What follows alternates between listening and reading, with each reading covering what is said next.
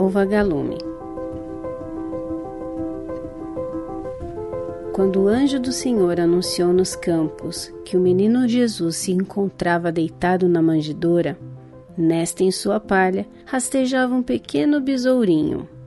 O anjo se curvou sobre a criancinha e, vendo o besourinho entre os talos, disse-lhe: Que fazes aqui? Vai ter com os animais dos campos e anuncia-lhes que uma criança celestial chegou à terra. Disse o besouro: Quem acreditaria em mim? Sou tão pequeno e feio? Então, com uma centelha de luz, o anjo tocou suavemente nas costas. Aqui tens tu uma luzinha que deverá iluminar a verdade.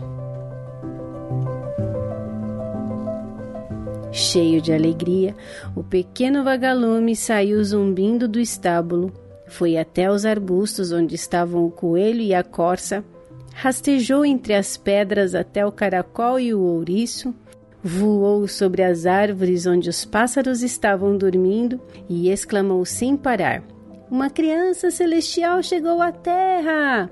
Uma criança celestial chegou à terra!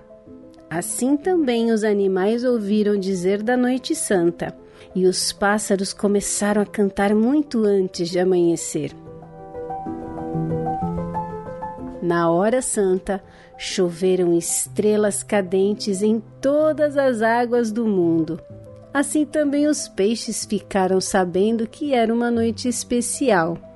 Desde então, suas vestes de escamas cintilam muito mais belas do que antes e dizem que na noite santa, por breves momentos, cerca da meia-noite, todos os animais conversam uns com os outros.